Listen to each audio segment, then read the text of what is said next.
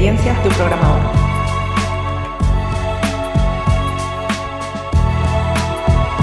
Hola, estás escuchando el episodio número 5 del podcast Experiencias de un programador. Recuerda que lo tienes disponible en podcast.carlosble.com y en las principales plataformas de podcast. En este episodio hacemos un inciso especial porque estamos inmersos en plena crisis en España del COVID-19. Así que yo tenía planificada una serie de podcasts que enlazaban los anteriores con los siguientes en una cierta temática y aquí vamos a hacer un inciso porque la situación creo que así lo requiere. Estamos viendo una crisis sin precedente que no habíamos vivido nunca por lo menos en siglos parece que no se había vivido una catástrofe de, esta magnitud. Y podemos ver el vaso medio vacío o podemos ver que quizá en esta crisis también hay algunas oportunidades. Como dicen los economistas, en toda crisis hay una oportunidad. Y quería aprovechar este podcast para ver y para contaros de qué forma podemos contribuir a la sociedad ahora que está en crisis y en el futuro, en el corto, en el medio y en el largo plazo.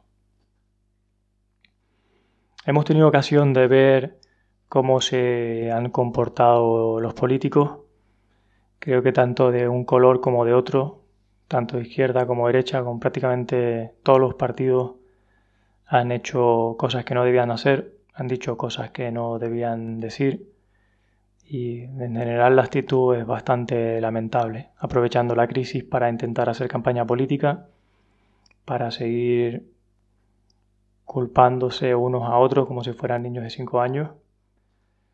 Y creo que está bastante claro que ante una catástrofe humanitaria global no tenemos dirigentes políticos que estén preparados para asumirla de una manera efectiva y que se comporten como personas eh, maduras. Está claro que ahora que hemos tenido esta catástrofe de gran magnitud, podemos ver que ni, partidos políticos, ni representantes políticos, ni grandes empresas tienen un plan B cuando las cosas van realmente mal.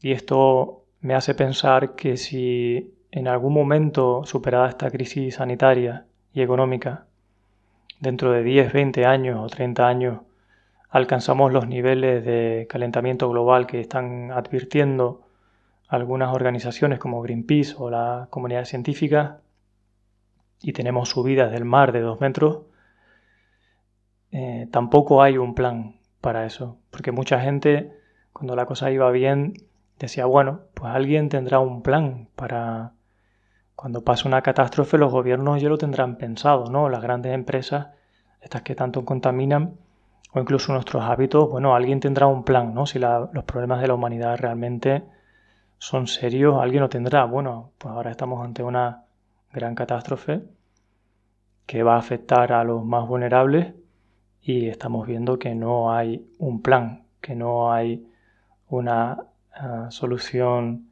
o una preparación como la que nos hubiera gustado que hubiera en este caso.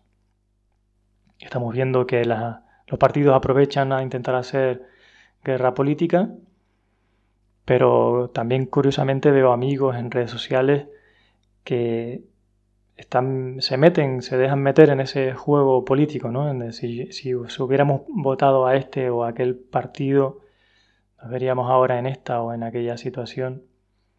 Es que creo que es jugar al mismo juego porque los que pueden cambiar la sociedad y a menudo lo han hecho no son los políticos. Y de eso quería hablaros en este podcast. Si pensamos en, a tiempo atrás en las personas que han provocado cambios significativos en la sociedad, yo siempre pienso en, en personas como fue Gandhi o como Martin Luther King. Estas personas no eran políticos, y tampoco eran grandes empresarios, no tenían grandes cantidades de dinero. Y así en la historia hay muchos ejemplos de personas que cambiaron el mundo, la sociedad, y no era desde ninguno de estos puntos. ¿Eso qué significa? Pues que realmente cualquiera de nosotros puede impactar y puede cambiar la sociedad y, construir el futuro que queremos. Que no tiene por qué estar, eh, tener un montón de dinero o un montón de, eh, eh, de influencia, de contactos para conseguirlo. Que si los tienes seguramente sea más fácil, pero que no es definitivo eso. Y es que en estos días en grupos de, de, Telegram, donde estoy hablando con amigos de tecnología y en, comunidades, a veces veo gente que está pensando en ideas que son muy interesantes, pero que piensan, mm, esta idea está muy bien, pero yo no puedo hacer nada con ella porque yo no tengo los medios, yo no tengo el dinero o la capacidad o los contactos. Y así, desde luego, las ideas no funcionan. Hace un par de días, Martín Basarsky comentaba que, eh, ya que en Corea había ido también la aplicación para controlar el virus, para que la población pudiera informar y pudieran coordinar, que por qué no se hacía lo mismo en España. Y al principio cuando le leí mi, mi actitud fue la misma que la de mucha gente. Yo pensé, bueno, sí, podemos construir una aplicación, pero después, ¿cómo vamos a conseguir que el gobierno nos, escuche y la use? ¿O cómo vamos a conseguir la infraestructura suficiente para, en caso que se usara, aguantar tantas peticiones? O muchas excusas más.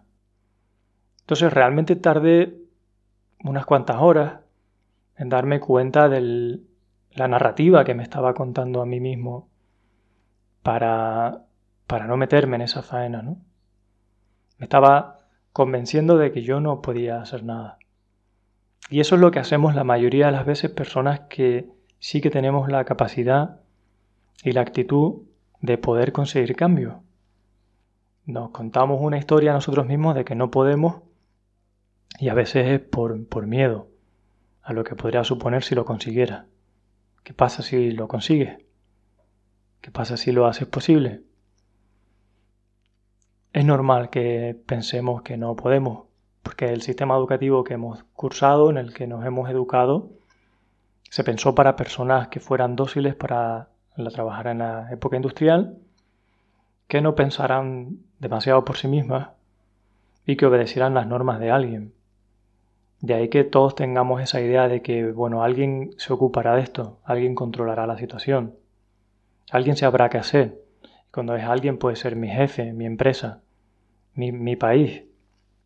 Pero ahora es un buen ejemplo para darnos cuenta de que cuando la cosa se pone fea no está ese plan.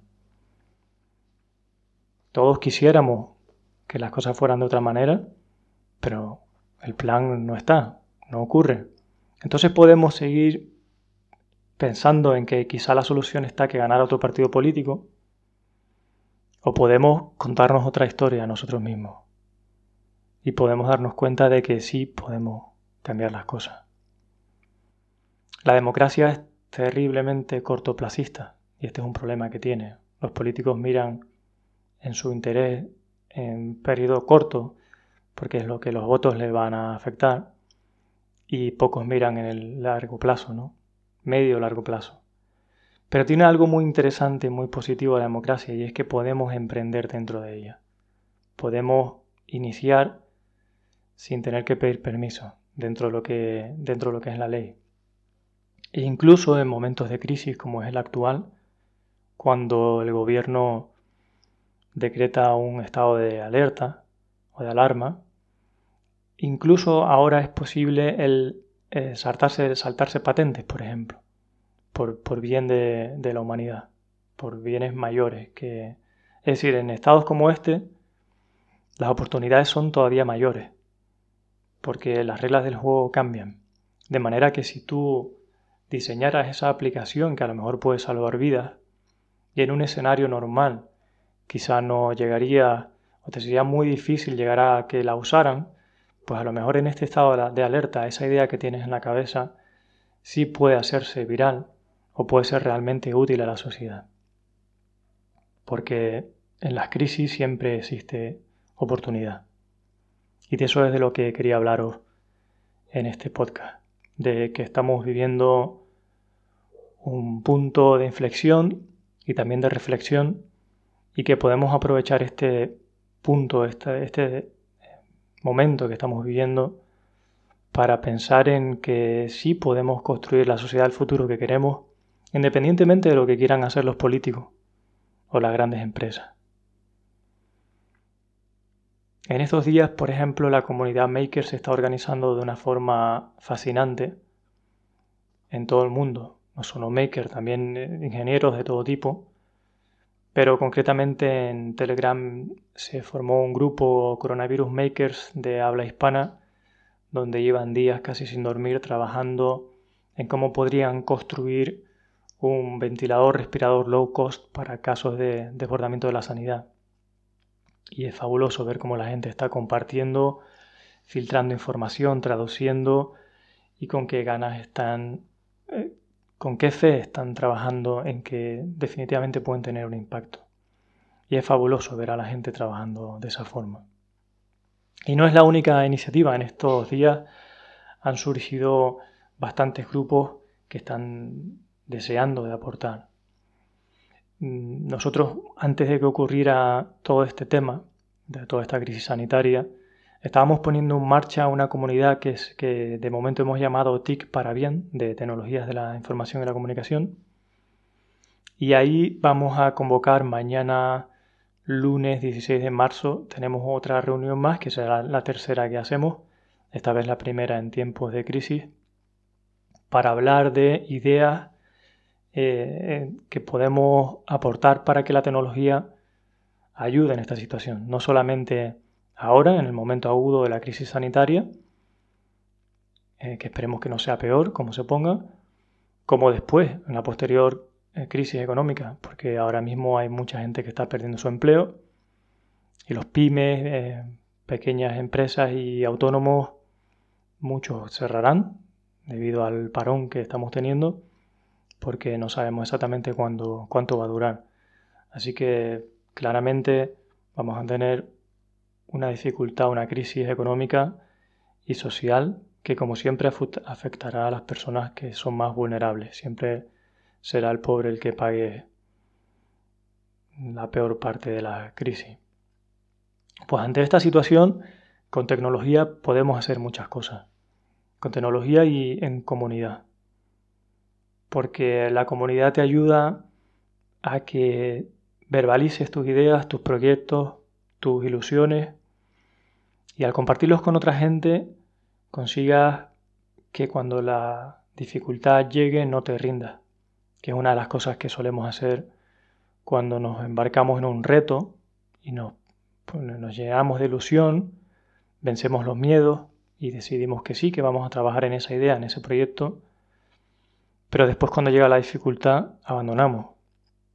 Nos vuelve a convencer la narrativa esa negativa de que nosotros no podemos, de que no tenemos los recursos o los medios, o que nosotros no somos esa persona que puede conseguir cambiar las cosas. Pero sí, sí lo somos. Cada uno de nosotros tiene la capacidad de impactar en su entorno, de construir la sociedad que queremos, aunque sean pequeños granitos de arena. Y con constancia, y en comunidad y trabajando en equipo sí se llegan a cambiar las cosas. Porque mucho de lo que nos hace falta a veces es la constancia. Para que una buena idea o un buen proyecto o un movimiento tenga atracción y provoque cambios sustanciales, hay que mantenerlo bastante en el tiempo. Si hablamos de productos digitales, pues se requieren 2, 3, 4 años para que un producto digital tenga un, cierto impacto, un cierto reconocimiento, una masa crítica de usuarios, por ejemplo. Hablando de ejemplos, tenemos eh, este podcast, yo me planteé que sí, que quería hacer un podcast, pero ya sabía por experiencias pasadas, por muchos proyectos que he arrancado y luego no he continuado suficiente en el tiempo, que no quería arrancar un podcast y, hacer 5 o 6 episodios y dejarlo que eso ya lo hice hace unos años, por cierto, con un podcast. Y entonces el podcast se queda en una anécdota, nunca acaba de ser algo que aporte realmente a nadie. Así que en este caso yo lo que me planteé es de, vale, voy a empezar el podcast, pero solo si me comprometo a llegar a 100 episodios. Y en 100 episodios, oye, vale que el formato a lo mejor cambia, después empiezo a hacer entrevistas, pero tengo que mantenerme ahí para ver si ha merecido la pena, si no, qué puedo aprender, e incluso si puedo pivotar, porque si paro en el episodio 5 poco puedo aprender de la experiencia. Y esto nos pasa a menudo con proyectos que arrancamos, que se abandonan antes de lo que debieran. El secreto es hacer piña, hacer comunidad, plantearnos que mm, podemos contarnos otra historia en nuestras cabezas a nosotros mismos que no sea la de tú no puedes, ya serán otros los que puedan, que en, cuando hay situaciones de restricción ahí también hay oportunidad. El hecho de que no tienes tiempo puede ser que te lleve a hacer un, un producto que tiene menos cosas y esa es la clave del éxito del producto, que tiene menos cosas, no que tiene más. Las restricciones, hay un libro por ahí muy interesante que se llama A Beautiful Constraint, donde habla de cómo grandes marcas como Nike, por ejemplo, consiguieron grandes resultados gracias a las restricciones que tenían. Y es, es así, si tú tuvieras tiempo infinito y dinero infinito, probablemente ningún proyecto saldría bien. Probablemente estarías ahí sin ningún tipo de presión, gastando el tiempo y gastando el dinero y sin llegar a ningún sitio. De hecho, un proyecto en el que no hay restricciones o en el que tú las desconoces es un proyecto que va a fracasar, porque todos los proyectos tienen restricciones. Así que eso no debería frenarte. La sociedad del futuro necesita líderes, necesita personas que emprendan y que sean capaces de arrastrar